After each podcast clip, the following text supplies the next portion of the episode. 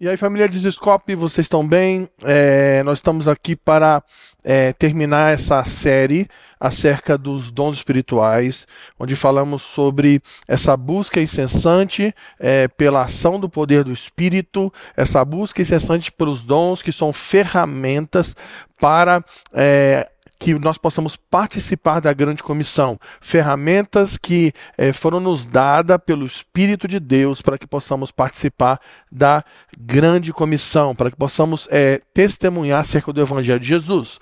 Então, hoje nós vamos falar sobre eh, o dom da profecia, o dom da profecia, e nós vamos nos utilizar do capítulo 14 de Coríntios, que é talvez é, a passagem mais clara no que se refere a uma liturgia acerca de como é, aplicar os dons proféticos na vida da igreja.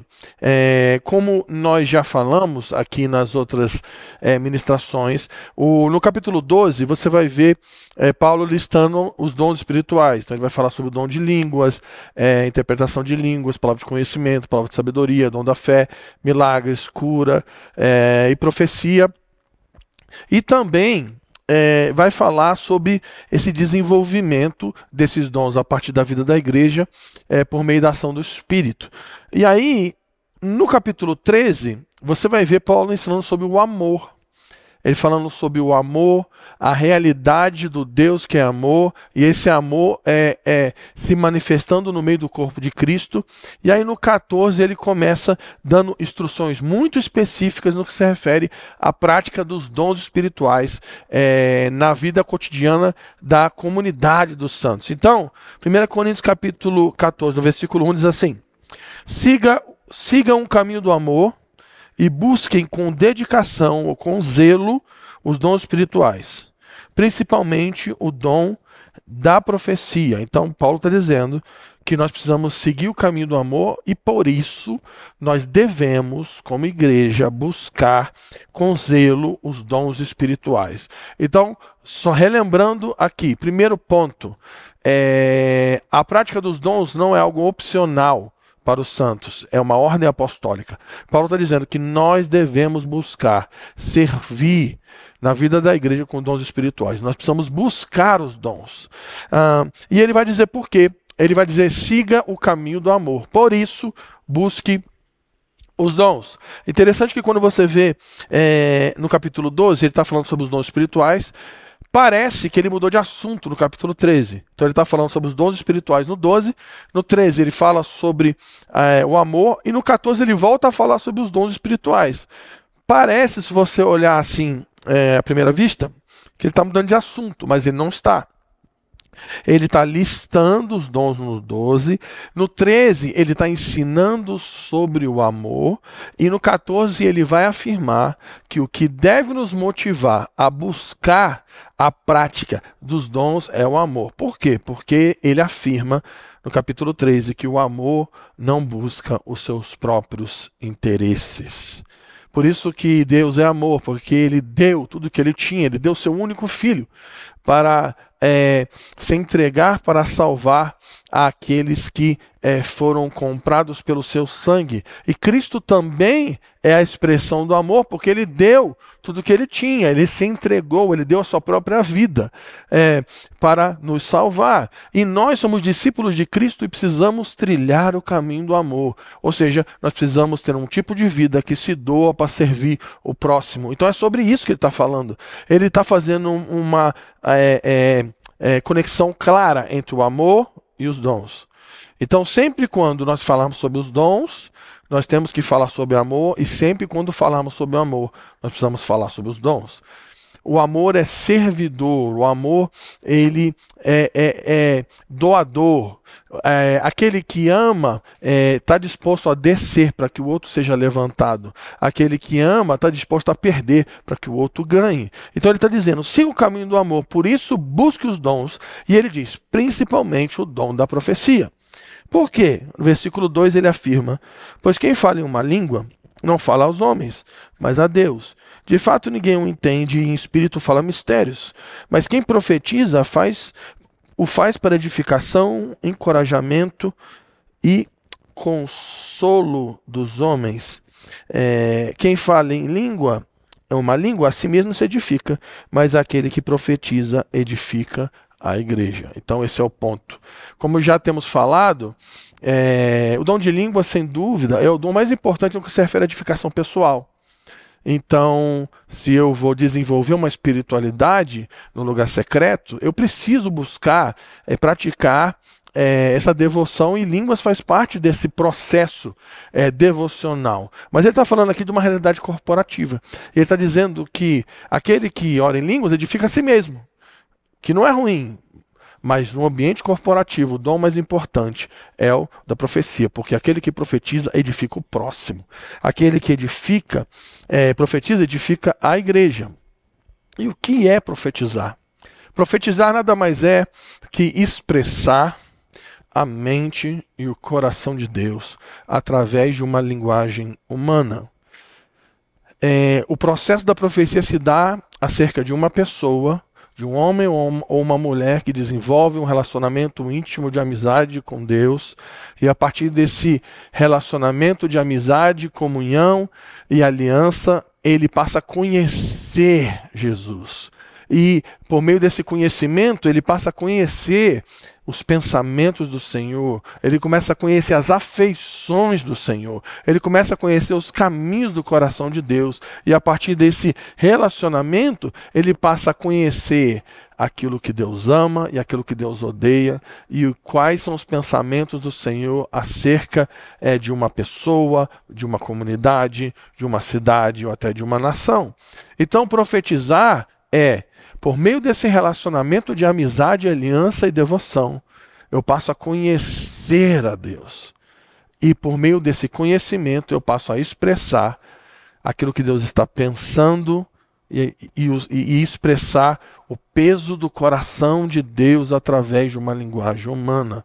E por meio dessa expressão profética, eu edifico pessoas. Isso é muito, muito, muito importante.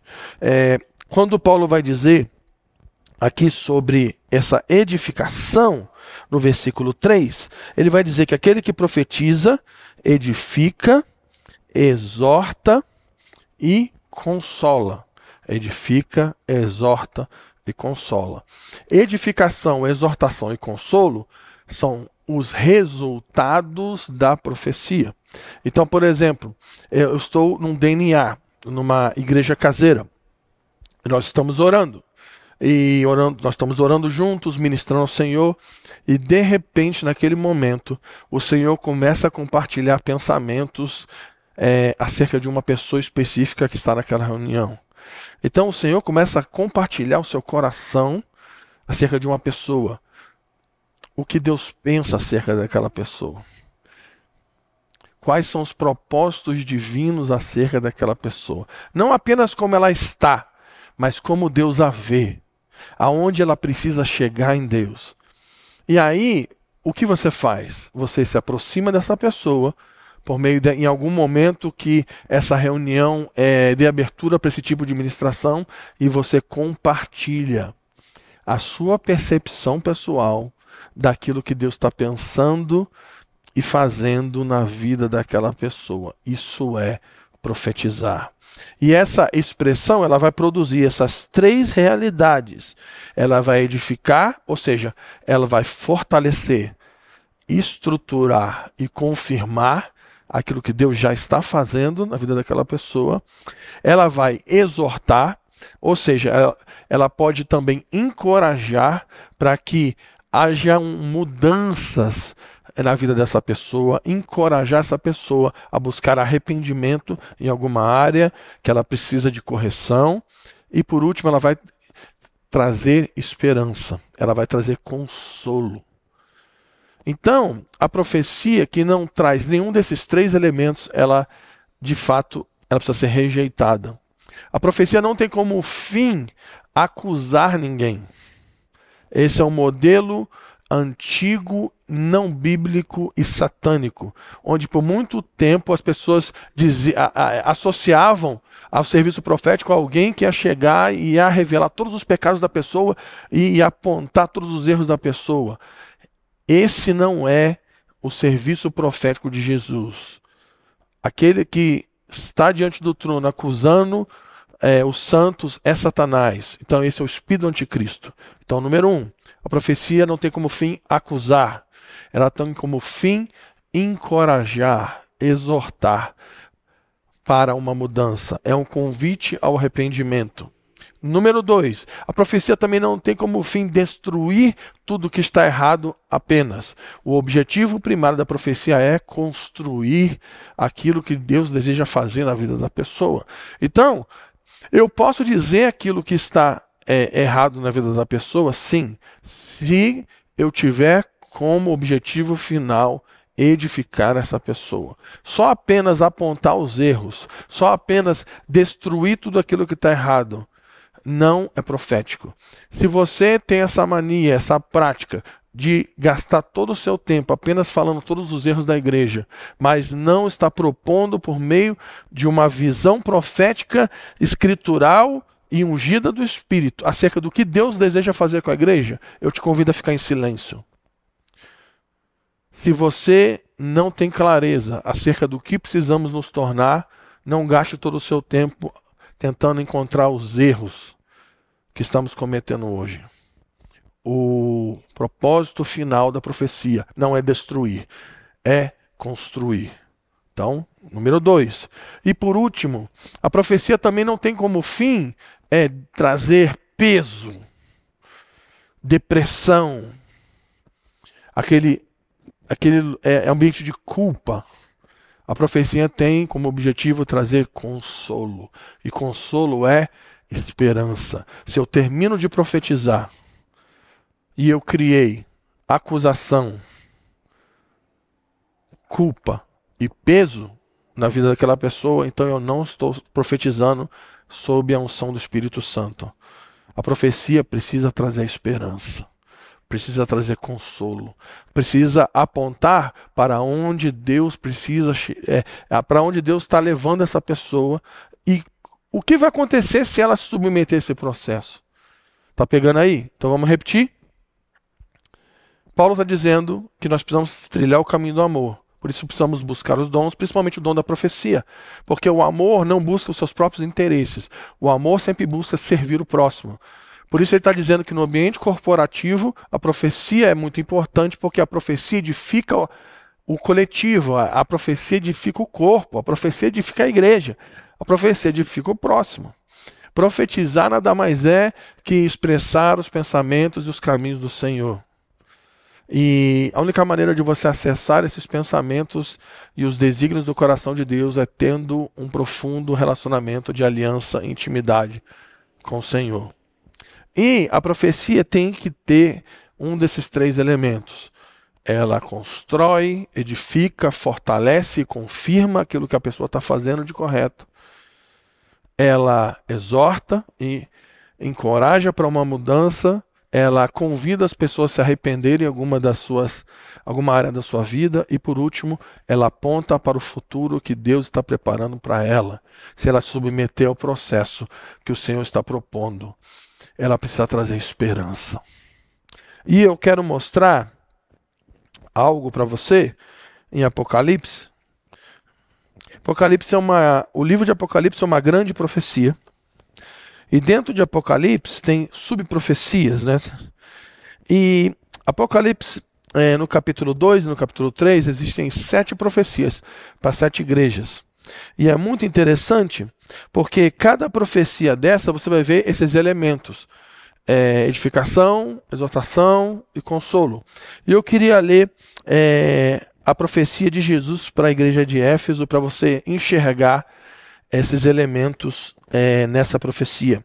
Apocalipse 2, versículo 1 diz assim: Ao anjo da igreja em Éfeso escreva: Essas são as palavras daquele que tem as sete estrelas nas mãos direita e anda entre os sete candelabros de ouro. Conheço as tuas obras e, os, é, e o seu trabalho árduo e a sua perseverança. Sei que você não pode tolerar os homens maus e que põe à prova os que dizem apóstolos e não são. E descobriu que eles eram impostores. Você tem perseverado e suportado o sofrimento por causa do meu nome e não tem desfalecido. Pausa. Então o que, que o Senhor está fazendo aqui agora? Ele está edificando, ele está confirmando, fortalecendo aquilo que eles estão fazendo de correto. Ele está edificando, ele está dizendo: continue construindo com esse comportamento, com esse pensamento, com essa atitude. Então aqui ele está edificando. Agora ele vai continuar profetizando, versículo 4. Contra você, porém, tenho isto: você abandonou seu primeiro amor. Lembre-se de onde caiu. Arrependa-se e pratique as obras que praticava no princípio. Se não se arrepender, virei a você e tirarei o seu candelabro do lugar. Então aqui ele está exortando, ele está convidando essa comunidade a se arrepender em uma área muito específica. Ele está encorajando para uma mudança. E a profecia continua. Mas há uma coisa a seu favor. Você odeia as práticas dos nicolaítas, como eu também as odeio. Aqui Jesus voltou a edificar. Preste atenção. É uma profecia e ele está, ele começa edificando, depois ele exorta e ele volta a edificar. Então ele voltou a fortalecer e confirmar aquilo que eles estão fazendo de correto, em sujeição a Jesus. E por último, ele termina a profecia. Versículo 7. Aquele que tem ouvidos, ouça que o Espírito diz às igrejas: Ao vencedor darei o direito de comer da árvore da vida que está no paraíso de Deus. E ele termina consolando, trazendo esperança. Se vocês continuarem edificando em Cristo, e se vocês se arrependerem das suas falhas, o futuro de vocês é esse: participar do meu reino. Nós precisamos buscar com urgência o dom da profecia. E profecia não é um dom para os supercrentes, para a elite espiritual. Profecia é um dom disponível a todos os santos, todos aqueles que creem em Cristo Jesus, foram selados pelo Espírito da Verdade, podem buscar o dom da profecia e serem servos da igreja, se utilizando dessa ferramenta com o objetivo de compartilhar os pensamentos de Deus, compartilhar o peso do coração de Deus, os caminhos do Senhor, acerca daquilo que Ele está fazendo e falando é, nessa estação. Com que objetivo?